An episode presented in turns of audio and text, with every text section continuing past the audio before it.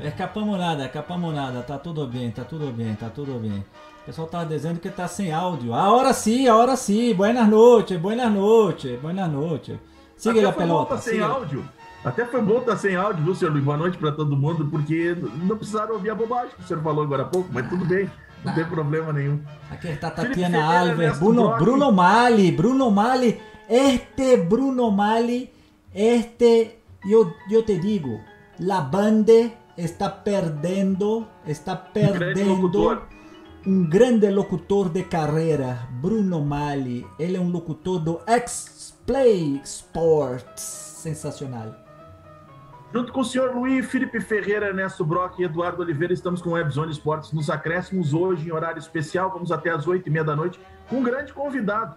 Pintado, técnico de futebol, ex-jogador, com muita história no futebol brasileiro, muita história de títulos, muita história também de sofrimento com alguns clubes que conseguem salvar. O Pintado vai contar pra gente nessa noite. Primeiramente, é um privilégio, viu, Pintado, contar com você no nosso programa desta quinta-feira muito obrigado por aceitar o convite. É, um grande abraço a vocês, obrigado pelo convite também. Legal fazer parte de um, de um programa super interativo como esse.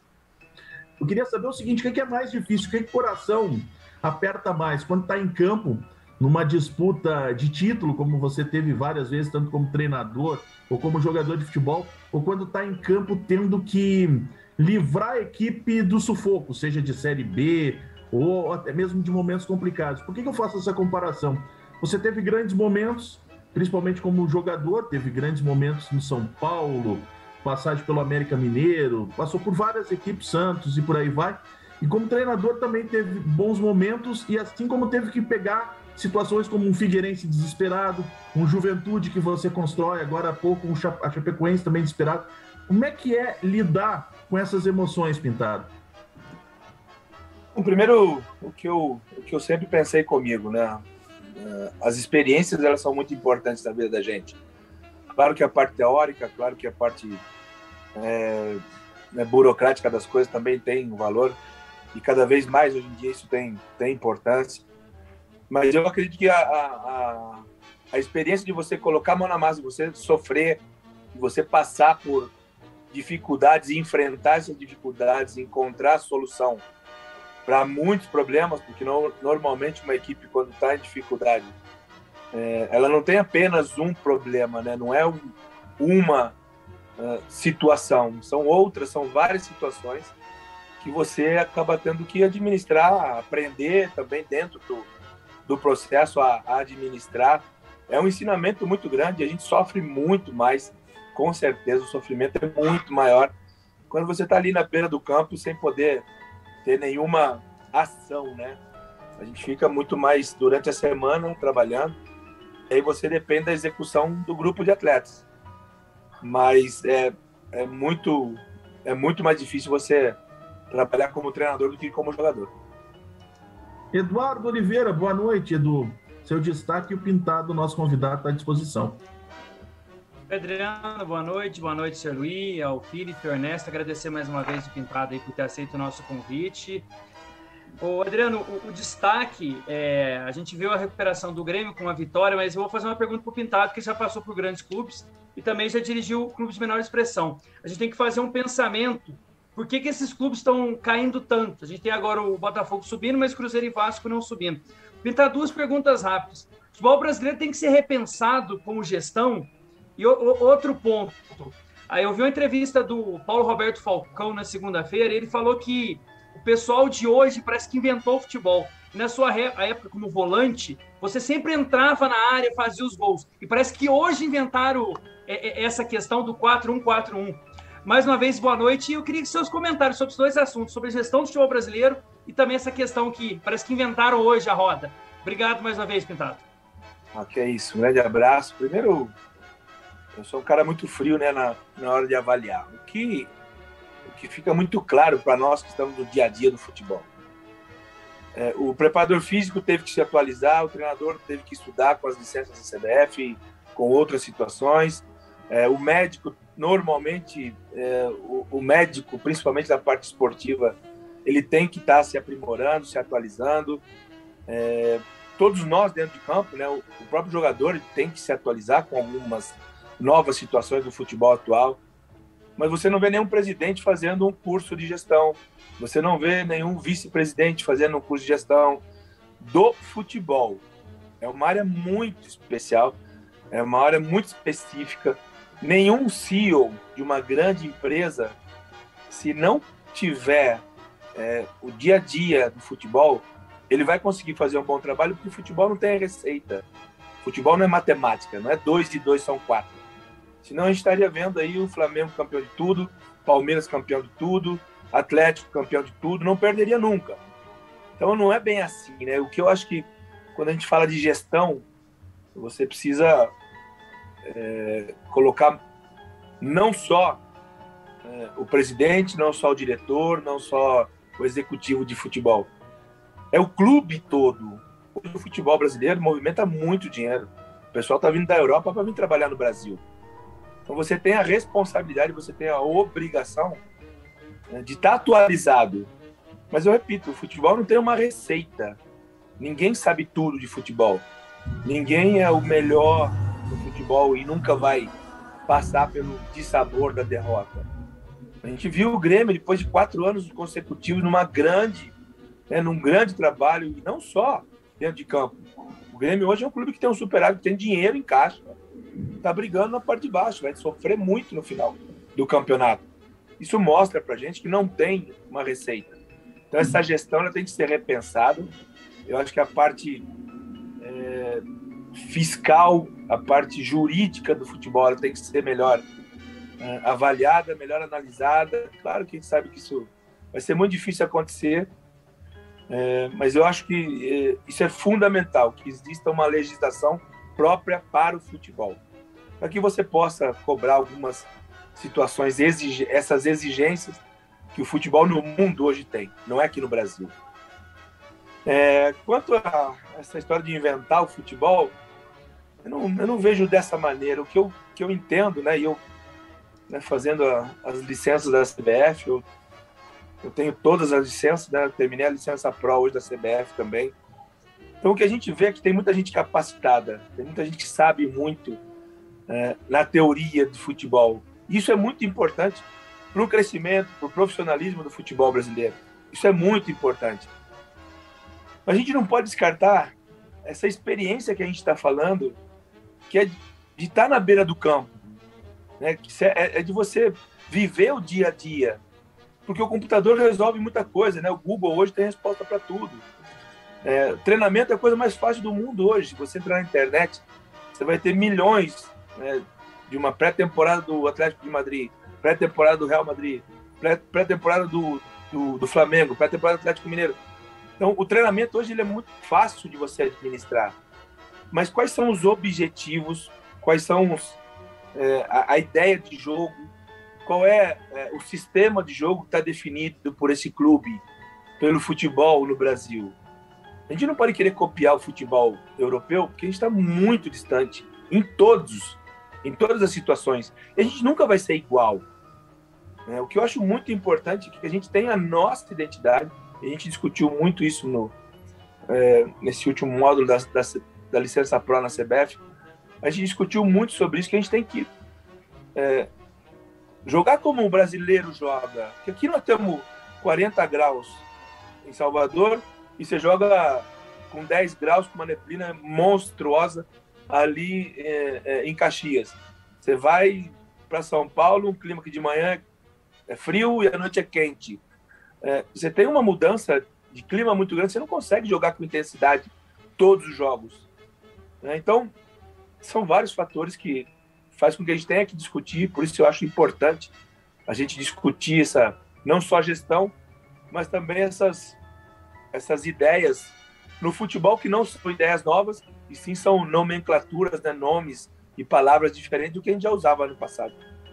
Vou passar para ti, Ernesto. Boa noite, teu destaque, que eu sei que tu vai querer ir nessa pegada do que o Pintado falou sobre vários elementos que a gente vem a live após live, programa após programa falando que é a questão que cada vez mais a gente chega à conclusão com os técnicos que a gente já ouviu aqui, o Emerson, o Vinícius Eutrópio, o PC Guzmão, o René Simões, que o nosso problema está além do futebol, não necessariamente dos profissionais do futebol, mas muito mais fora do futebol, pelo que a gente tem observado. E, e essas comparações que o Pintado falou com o estilo de jogo. Boa noite, Ernesto. É, boa noite, Adriano. Boa noite, colegas. É, boa noite, Pintado. Obrigado por aceitar o nosso convite. É, só antes de falar um pouquinho de futebol, eu queria falar um pouquinho do Grande Prêmio Brasil de Fórmula 1 Interlagos. É um dos grandes prêmios mais emocionantes é, de todos os tempos, eu acho, de Interlagos, numa temporada fantástica dessa rivalidade que está se criando entre o Hamilton e o, e o Verstappen. É, a coisa ficou tão emocionante que até o Felipe, que não entende, não sabe nem que carro tem quatro rodas, veio querer falar comigo de automobilismo aqui antes do programa. Então, quem acompanha as últimas três corridas do campeonato, acho que vai ser muito emocionante para quem gosta de automobilismo. É, eu acho que do que o Pintado falou me chamou a atenção uma coisa que eu sempre digo: eu acho que no futebol não tem nem certo nem errado. Existem formas diferentes de se fazer futebol, tanto dentro quanto fora de campo. E eu acho que é isso que está faltando um pouco no, no, no, no futebol brasileiro achar uh, os seus jeitos, né? A gente, tá, a gente perdeu muito o jeito que a gente fazia antigamente, que é achar um novo jeito, mas que é mais copiar os outros do que fazer o nosso jeito. E aí eu queria já. A minha pergunta, na verdade, era um pouco diferente, porque o, o Pintado trabalhou com uma pessoa que eu sou fã do futebol. Eu acho que tudo o que eu penso de futebol eu aprendi vendo os times dele, que é o Tele Santana. E eu queria saber o, o, qual é que foi a influência do, do Tele para o Pintado como jogador e como treinador. A gente já falou aqui com o Guilherme, o Guilherme contou histórias assim do Tele se preocupar com o que, que o jogador ia gastar o dinheiro do salário, assim. Então, falta outros Tele Santanas hoje em dia no futebol brasileiro, talvez? Bom, Neto, primeiro, o mundo é diferente, né? Eu acho que o Tele hoje teria muita dificuldade de administrar um jovem que tem um celular, que tem as mídias, que tem um salário. Né? Claro que não são todos, não é a maioria, mas a gente está falando de alto nível, a gente está falando das grandes equipes. Você fala de é impossível você não envolver o dinheiro nisso. Mas o, o, que é complicado hoje é você tentar orientar o jovem que, porque ele tem a internet, hoje ele sabe tudo. Então, isso tem custado muito para todos nós, treinadores, educadores, posso até falar assim, pais, essas pessoas que, que deveriam orientar um pouco mais os jovens, é, custa muito para a gente você brigar com o Google, você brigar com a internet, você brigar com a televisão, querer colocar, é, mostrar porque nós vivemos. O jovem não pode saber. O jovem de 25, 26, 27 anos, ele não pode saber algumas coisas porque ele não viveu. Não porque ele não saiba, mas ele não viveu, ele não sofreu. Ele não tem essa experiência né, de ter passado por aquilo. O que nós passamos, o que nós vivemos no futebol antigamente, e o seu Tele falava muito sobre isso, cara. Falava, não queiram aprender pelo lado ruim, né? Não queiram sofrer. Então, você não pode gastar todo o teu dinheiro em cinco carros, de zero, cinco carros, né? Os melhores que tem, e você não tem um apartamento para morar. Porque o Tele passou por isso, o Tele viu isso. E a gente continua, vendo, né? Alguns atletas hoje terminar a carreira com três carros, cinco carros, né? Aquelas coisas, carros realmente bonitos, mas não tem onde morar. A gente continua vendo isso, a gente vai continuar vendo essas histórias tristes no futebol. E isso marca muito para mim, né? Para nós que trabalhamos com o Tele, algo que para mim chama muita atenção. É, você é dentro de campo como você vive fora de campo. Então, se você é irresponsável fora de campo, você também não pode, você não vai conseguir ser responsável no momento decisivo do jogo. Porque isso é o teu, a tua vida, né? É a tua maneira de viver. E isso foi algo que marcou muito para mim. Felipe Ferreira, boa noite, meu amigo. Quanto tempo, hein? Resolveu aparecer por aqui, dar um oi pros de... amigos. Tudo bom, Felipe? Beleza, eu tava de licença. Tava com Maternidade, né? É, gestante. Só, só saiu bra... só, só, saiu o bracinho. é... Olha aí, que é... Pintado, boa noite, boa noite a todos aí. Vamos lá, sem delongas, que hoje o programa é cronometrado. Pintado, prazer estar aqui com você. Né? É, eu também estou voltando hoje, fiquei um mês aí ausente. É bacana ter uma pessoa tão ilustre e representativa do futebol conosco. É, eu não vou eu vou, nem pular, vou até pular meu destaque, vou usar o mesmo destaque do Ernesto, porque realmente o impacto da Fórmula 1 nesse final de semana e a imagem do Hamilton com a bandeira do Brasil, não tinha quem não se emocionasse. Pintado, uh, eu vou frisar um lance onde eu estava presente. Eu quero que você recorde para a gente aí. Uh, a final da Copa Sul Minas era um campeonato que tinha entre os times do Sul e Minas Gerais uh, no começo do século, onde teve, tivemos a final. Se eu não me engano, foi a primeira final. O Cruzeiro ganhou em 2001 do Atlético Paranaense, mas o Cruzeiro perde a primeira final da Copa Sul Minas para o América. E você estava presente. Fala pra gente um pouquinho sobre esse jogo. Uh, o América, que uh, ele já estava, uh, se eu não me engano, ele sobe para a primeira divisão, ele ganha a Série B em 97. Ele já estava ganhando um fôlego maior naquela época, tinha já revelado o Fábio Júnior, e aí vem vocês em 2000, ganha um título que para mim é um título de peso, posso considerar, colocando ali o eixo Minas e Sul. Boa noite, Pintado. Boa noite, Felipe. Muito legal relembrar sobre isso, cara. São esses momentos que marcam na vida da gente, né? Eu costumo dizer que o dinheiro a gente gasta de casa, a gente muda, de carro a gente muda, muda às vezes, né? Esposa, marido, e você, você acaba né, criando algumas. Tudo passa na vida, né? Mas essas conquistas são muito importantes, marca muito, porque foi a primeira Suminas né, da história e enfrentar um Cruzeiro, a potência que era o Cruzeiro né, naquele momento, e sempre será, né? O Cruzeiro sempre vai ser uma potência muito grande pela história que tem. Tá feliz, né? Muito você bom. gostou, né?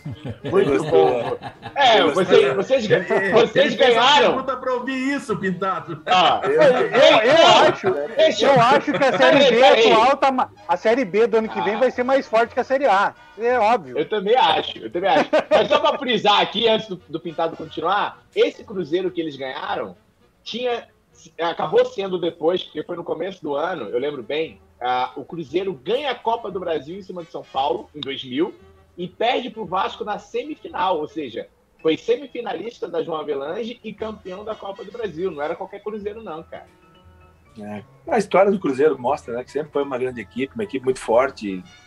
Né, foi uma, é uma história muito grande, não pelo momento, e isso eu acho que é assim o futebol. Né? Os grandes não são grandes pelo momento, são grandes por uma história construída. E o Cruzeiro tem uma história muito grande construída, por isso continua sendo, por mais problema que tenha, mas continua sendo uma grande equipe. E essa final no Mineirão para a gente foi muito marcante, né? O América com uma Kombi de torcida e o Mineirão lotado de cruzeirense. A gente conseguiu vencer, é, foi algo muito especial. É, é um título que está marcado para o América também. E eu fico muito feliz hoje de ver o América né, conseguindo se recuperar e se mantendo na Série A e com algo muito algo muito maior, né, com um projeto muito maior. Hoje o América é, é um clube que tem que permanecer na Série A. Senhor Luiz, interatividade. Senhor Luiz, eu, eu vi que tem muitos, como o senhor diz, muitos muchachos Mucho, fazendo mucho. diversas perguntas para o Pintado. Claro, claro, claro. Bueno, aqui está Bruno Mali. É, valeu, meu amigo senhor Luiz, que eu disse que ele é o melhor narrador de carreira do planeta e é verdade. Está aqui o Carlos Garcia, Carlos Júnior Garcia. Boa noite, turma. O Pintado encerrou a carreira dele no Brasiliense? Lembro de uma passagem dele por aqui. Queria saber se ele, se ele considera o melhor trabalho dele o acesso com o Juventude. E tem mais pergunta também. Duas perguntas Então para partes. Pintado. Vamos primeiro com essa. Vamos primeiro, primeiro, primeiro. É, sim, eu terminei. Meu último clube como atleta foi o Brasiliense. Foi algo muito especial, um momento muito bacana. O Brasiliense tem toda uma história, né? tem um entorno muito, muito interessante, algo que é, marcou bastante para mim e era o momento de eu, de eu realmente finalizar minha carreira. É, fiquei feliz de poder trabalhar no Brasiliense em algum momento.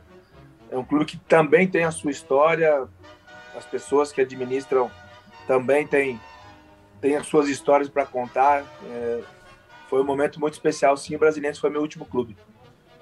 Ô, senhor Luiz, deixa eu só dar uma dica antes do senhor falar. O brasileiro está sem técnico, tá? Podiam fazer uma propostinha bacana para um projeto Podia, legal, podia, né? claro, pra trazer o pintado claro, para cá, né? não. Aí o senhor até pagaria aquele churrasco pro pintado também, né? Claro, claro, un churrasquito con carne argentina, lo mejor churrasco, lo mejor churrasco. E Pintado, ele também perguntou se você considera seu melhor trabalho quando tu a, acendeu o Juventude? É, sim, é um momento muito especial para mim. É algo que eu que fica marcado, né? Claro que pelo resultado, resultado final do acesso foi algo muito especial e o que traz um acesso de série B para um clube, né? Não só financeiramente, né? Mas a marca, o clube, a história, você voltar para a série A é uma conquista muito grande para todos, né? Para mim também. Eu sem dúvida que é um é um grande trabalho, mas eu passei um momento no Figueirense, cara, que foi algo assim tão tão especial que o Figueirense tinha dado WO, não tinha dinheiro, os jogadores, sabe, com três, quatro meses de salário atrasado, as coisas estavam muito complicadas. E quando eu cheguei no Figueirense, nós ficamos 14 jogos invictos e a gente não descendeu e o clube não caiu. Para mim também é uma conquista, para mim também é um título que eu guardo no coração é, como um momento muito especial, como um grande trabalho, um grande trabalho. Eu cheguei ao Juventude, o Cheguei o Figueirense, era o último colocado, sete pontos atrás do primeiro, fora da zona de, de descenso. E nós terminamos é, ainda é, é, na Série B, a equipe não foi não, não descendeu, a equipe não caiu. Então, para mim, também é um, é um, trabalho que me marcou bastante. Antes de seguir com as outras perguntas, senhor Luiz, porque eu vi que tem, tá bombando, dessa do Figueirense, o Pintado, é, foi naquele processo que o clube tinha parceria com a empresa, que aí todo mundo sumiu e ficou o presidente, os jogadores e o clube num limbo ali tentando. Foi nesse período, né? Exatamente. É, na verdade, nem presidente tinha, né? Foi o presidente do conselho do clube que teve que assumir pelo estatuto do clube.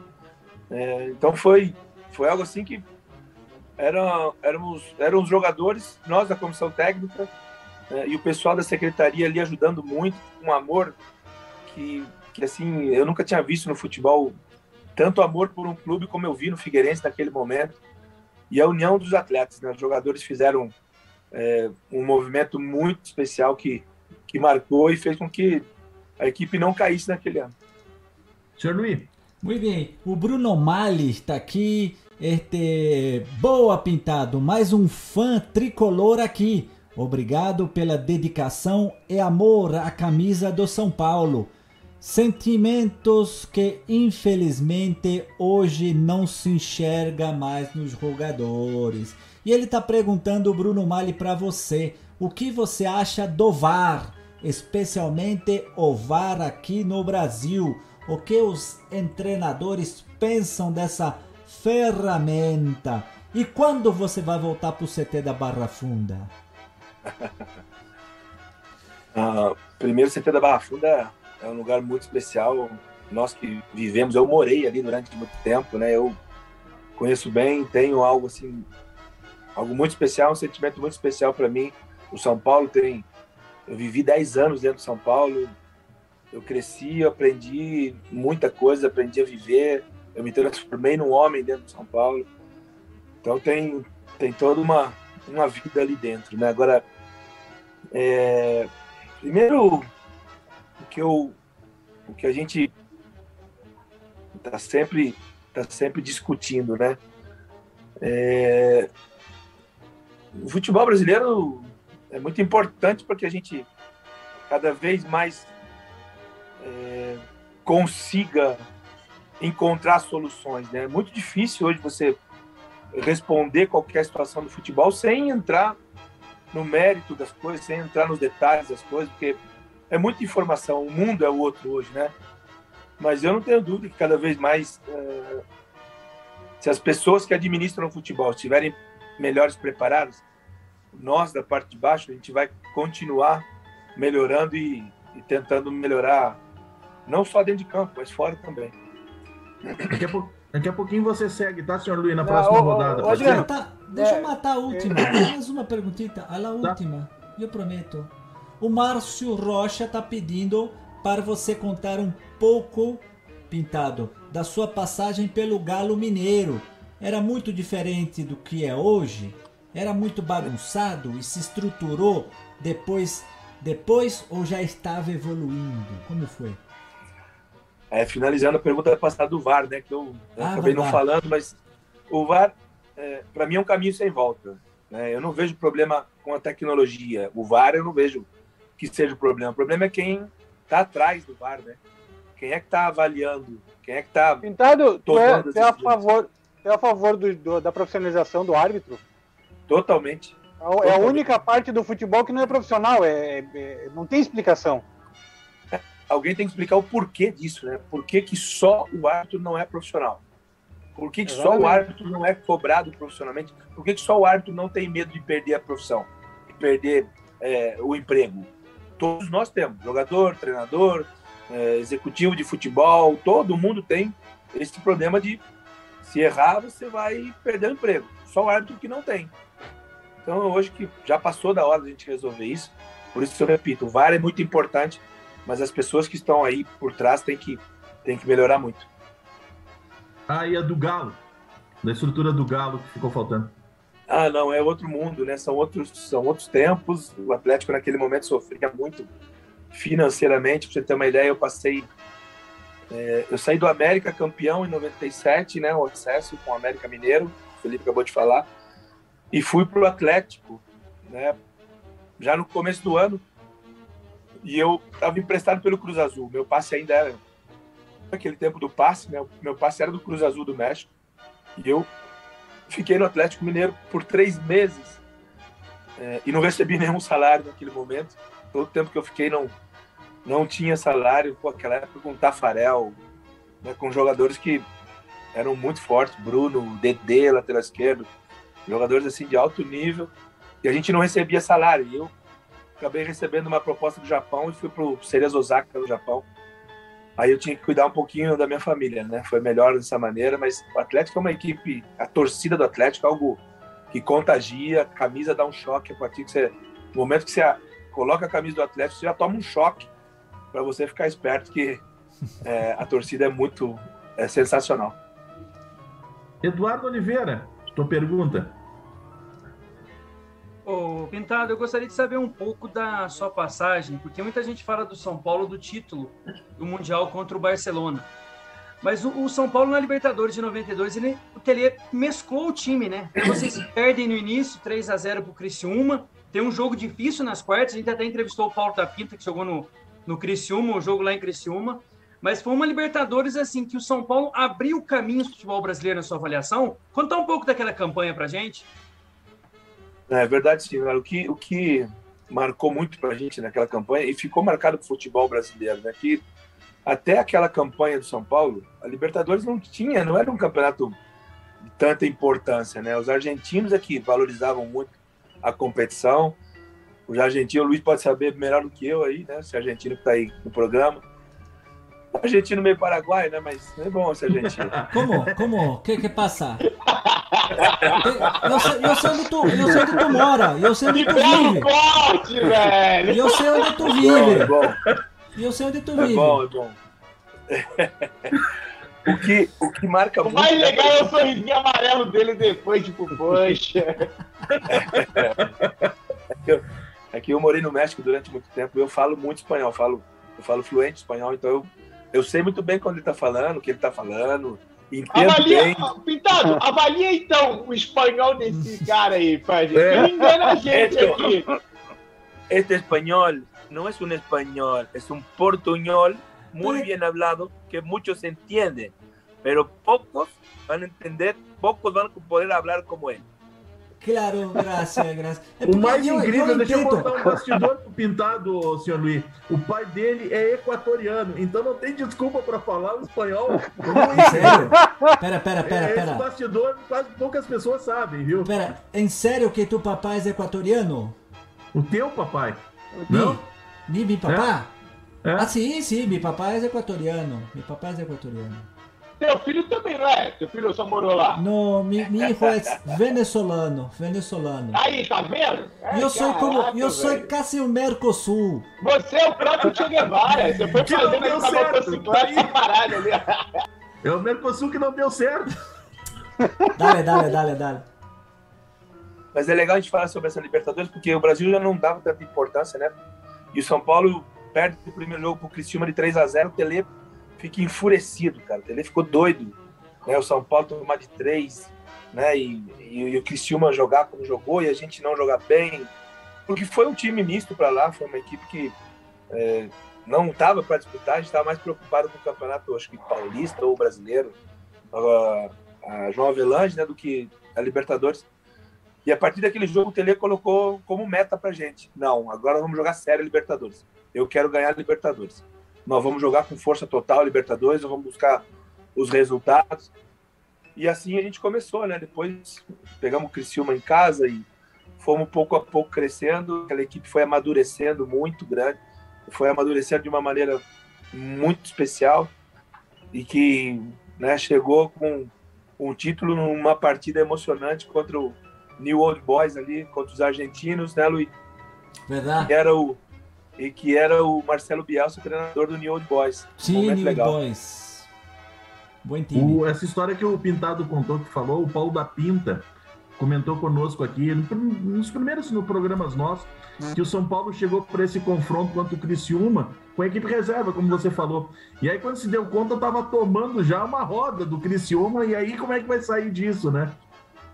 Exatamente, Criciúma do Felipão, né? Felipão era o treinador do Criciúma. Não, era, já era o Levi, não era? Ah, acho que, que era o Levi, acho que na Libertadores era o Levi. Era o Levi. Será porque que era o Levi ou o Felipe? O Filipão era o campeão da Copa do Brasil, porque o Paulo da Pinta contou pra gente que ele vai pro Criciúma e ele joga essa Libertadores quando o Levi assume o Criciúma e aí chama ele, que estava na, se eu não me engano, na Inter de Limeira, naquela ocasião, e aí o, o Levi chama ele pro Criciúma. Mas enfim, é, era uma boa equipe aquela equipe do Criciúma, né, o Pintado? Era exatamente, uma equipe muito forjada, o Lenzi, tinha um atacante, como é que era o nome dele, cara? Forte, cara, pô, brabo pra caramba. Ah, era, era uma equipe muito forte do, do Criciúma, que nós sofremos lá, mas depois no Morumbi a gente conseguiu reverter o resultado. Ernesto Brock. Ah, eu queria. O, o, Pintado comentou da passagem dele pelo Cruz Azul do México. Queria que ele comentasse pra gente um pouco como é que é o futebol, como era na época, futebol mexicano, e, sendo que hoje é um futebol tão rico, né? E tá tão próximo da gente, a gente tem tão pouca é, informação e tão pouco comunicação com o futebol mexicano, né? Acho que o futebol brasileiro poderia Teve a época que os mexicanos disputaram a Libertadores, né? Mas depois, até por questões de saúde, se eu não me engano, eles tinham uma, uma gripe lá, um troço assim, eles acabaram saindo fora. E eu acho que é um futebol que a gente, que a América deveria talvez trabalhar mais, o futebol mexicano, talvez o americano, para fortalecer até a nossa Libertadores. Na verdade, o futebol mexicano ele é consumido pelo americano, né? Tem muito mexicano, venezuelano, é, hondurenho, todo mundo morando nos Estados Unidos e o esporte dos Estados Unidos ele é muito consumido é, e o futebol do México ele é muito fechado, né? Na verdade, você não vê é, muito mexicano fora do país, você não vê muitos é, mexicanos jogando em outras em outras ligas hoje mais do que antigamente. Mas é um país maravilhoso, eles adoram o brasileiro. A Copa de 70 marcou muito para o mexicano, né? eles adoram os brasileiros, amam é, de verdade como como irmãos, né? quase como irmãos. E é um país muito diferente, né? Fronteira com os Estados Unidos, a força dos Estados Unidos no México é, é gigantesca, é um futebol muito competitivo, ele é muito físico. Normalmente você, você joga numa altitude, né?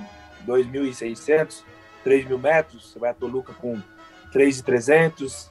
A poluição na cidade do México é muito grande, isso acaba influenciando muito né, no, no rendimento é, dos jogadores, principalmente quem vem de fora.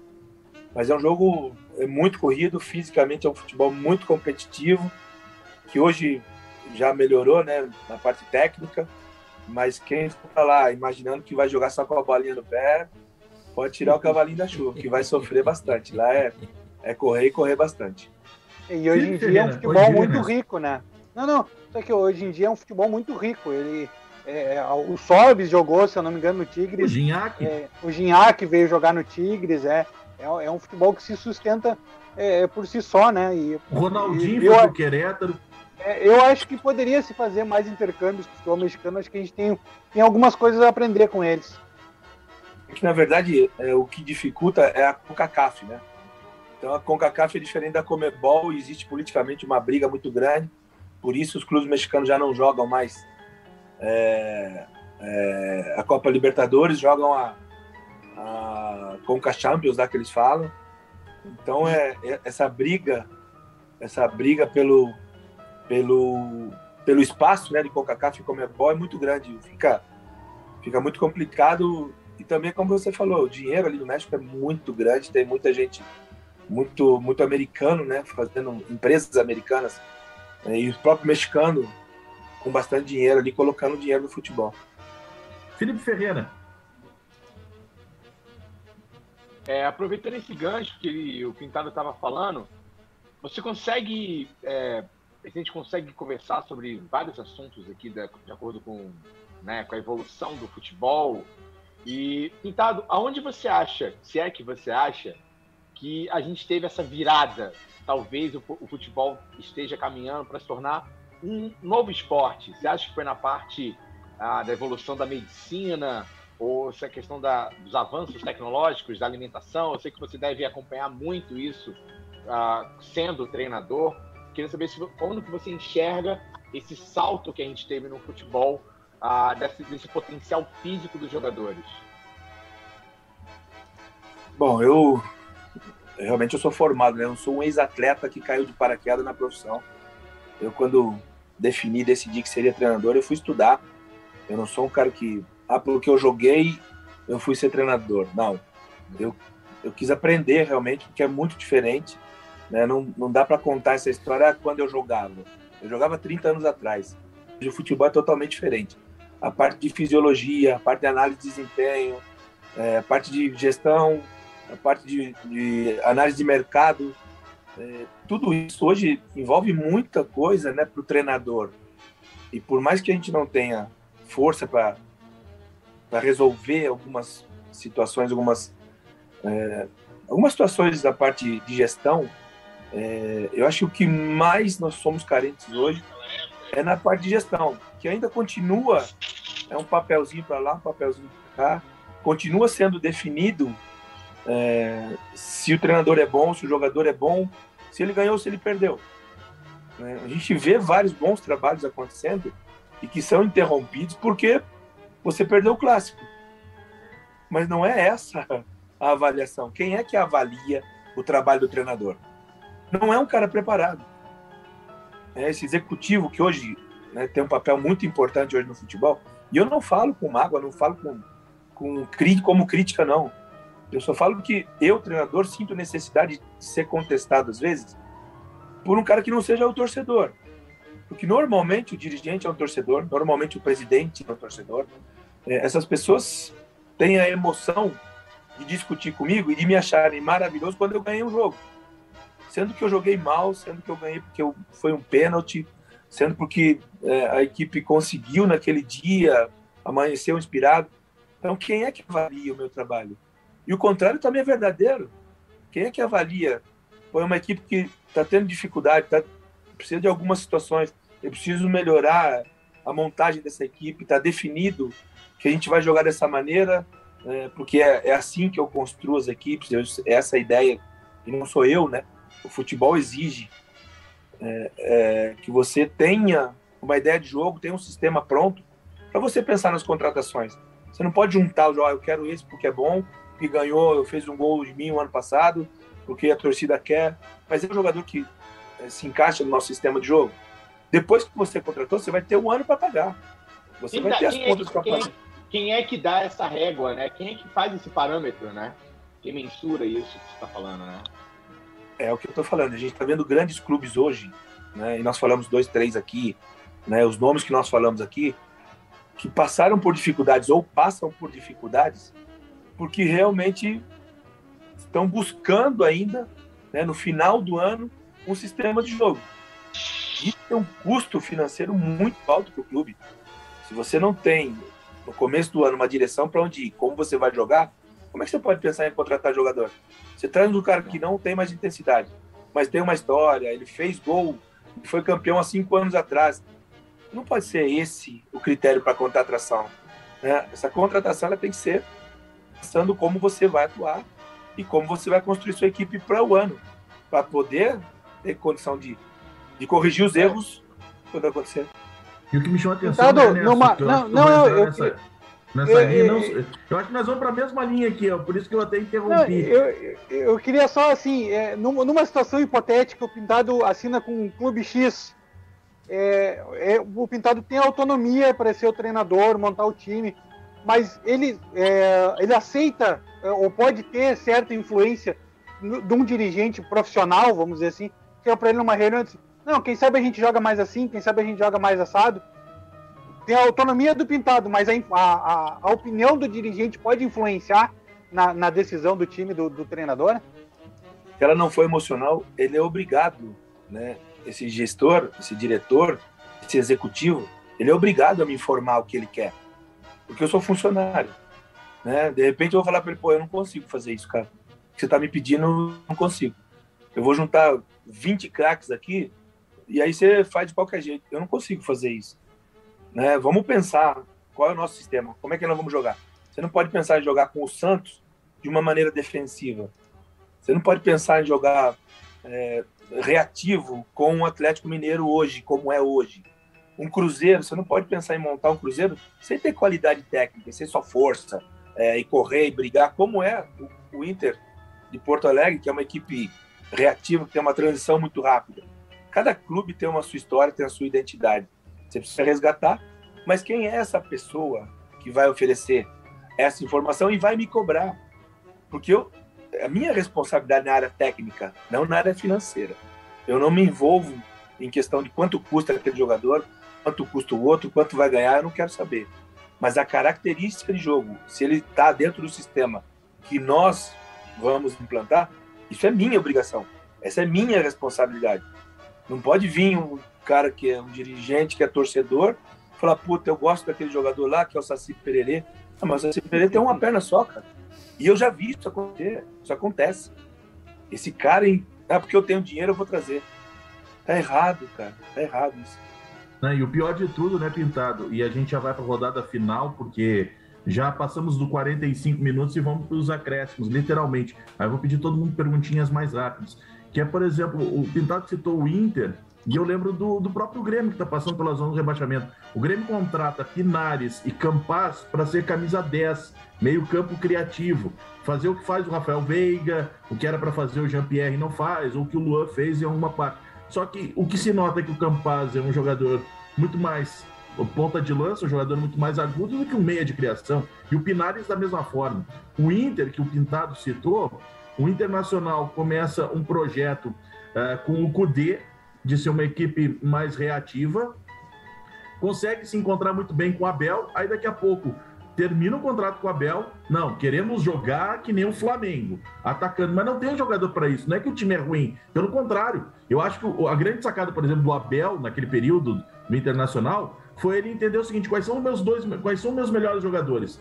É o Patrick e o Edenilson. Como é que eles jogam? Eles jogam atacando, sempre chegando na área com velocidade. O que, que eu vou fazer? Vou fazer um sistema que não é retrancado. É, aí é que é o erro, né, Piedade? As pessoas acham que é retrancado.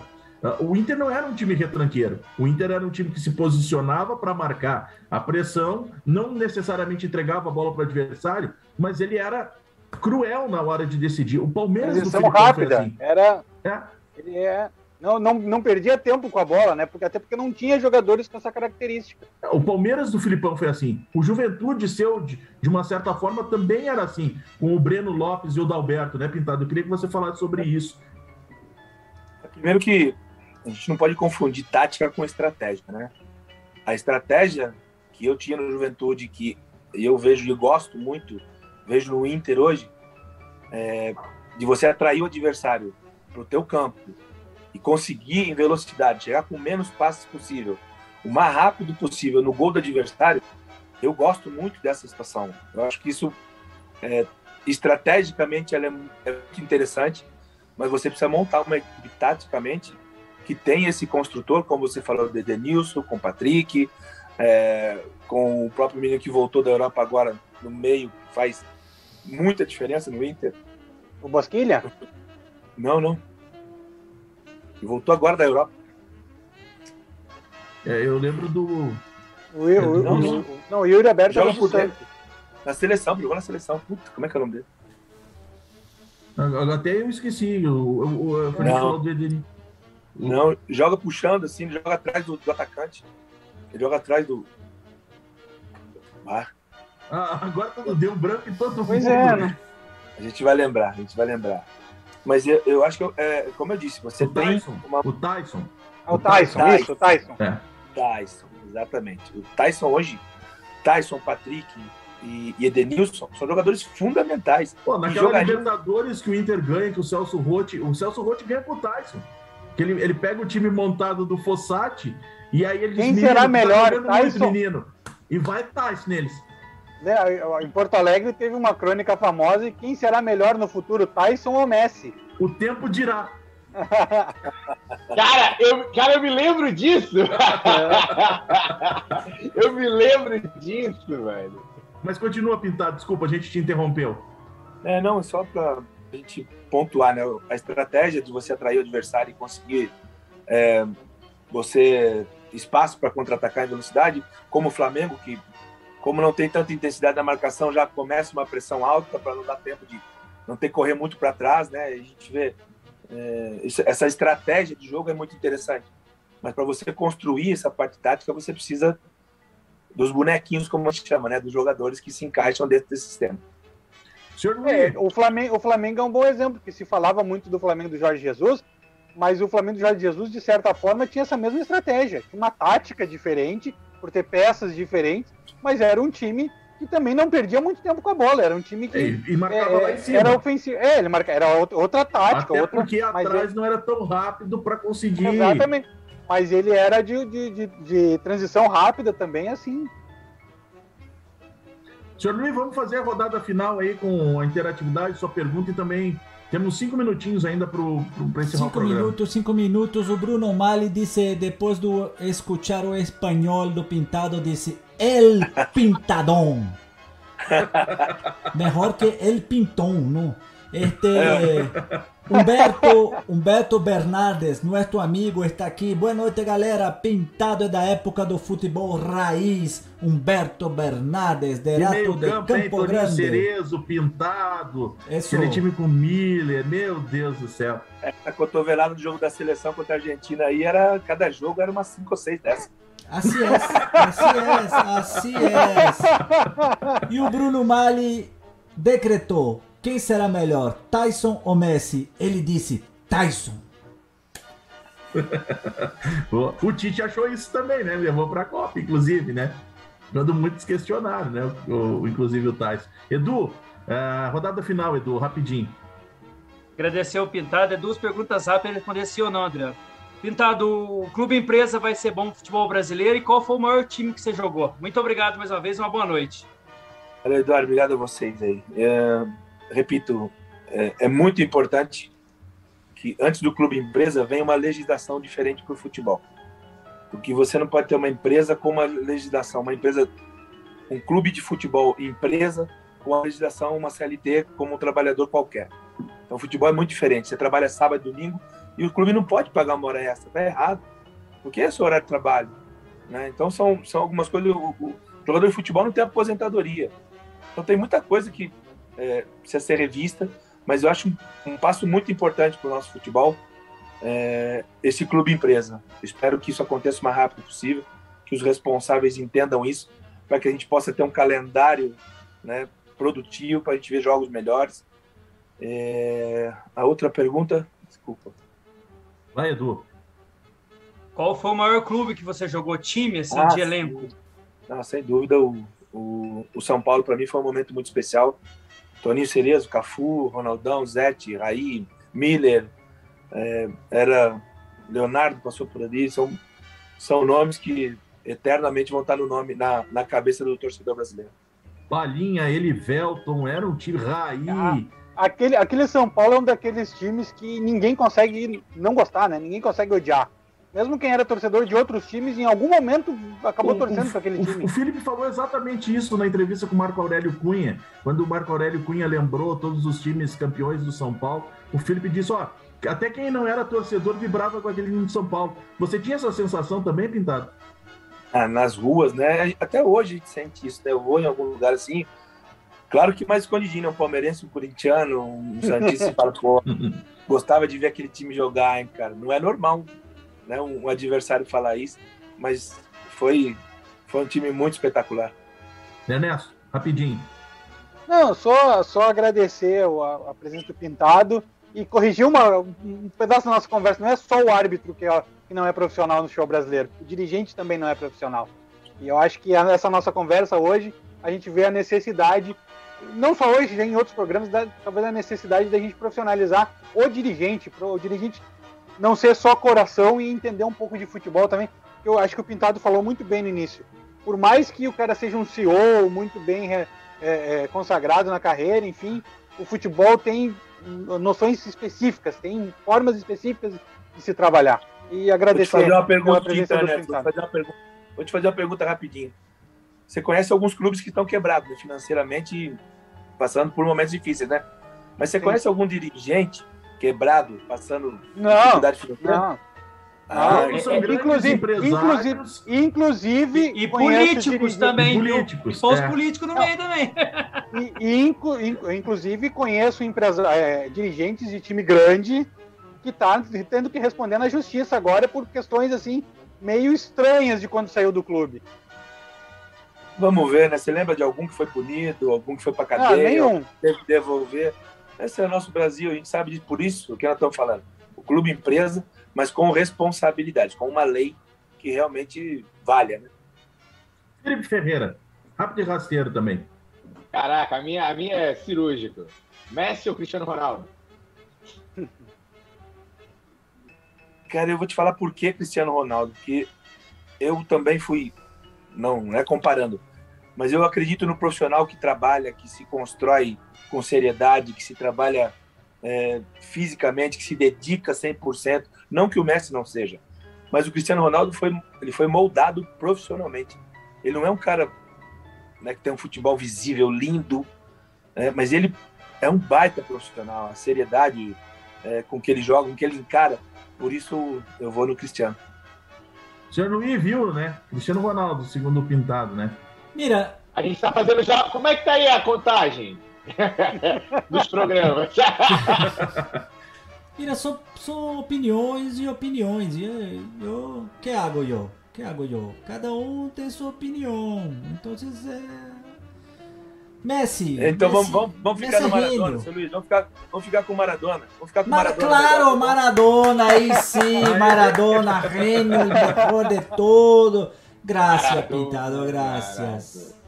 Pintado, foi um privilégio conversar contigo essa noite. Espero que tenha curtido o papo. Como a gente aqui sempre curte os nossos entrevistados, não foi diferente na noite de hoje para aprender, contar as histórias do futebol, entender mais os sofrimentos, as agruras e as paixões e as alegrias que o futebol traz. Muito obrigado mais uma vez, felicidade. Queria saber, na última pergunta para encerrar, qual é o futuro do Pintado? Já está pensando em 2022? Tem algum clube? Não tem clube? Está negociando? O que, é que você está pensando para 2022?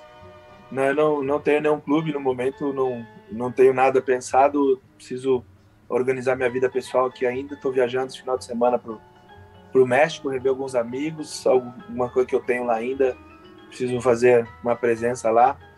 É, volto no final do mês, já tenho outra, outra viagem com a família aí no final do ano. Eu vou carregar as baterias para 2022 voltar com força total. Espero que você tenha curtido o bate-papo, viu, Pintado? Foi um privilégio mais uma vez, viu? Muito legal, muito bom mesmo. Obrigado pelo convite.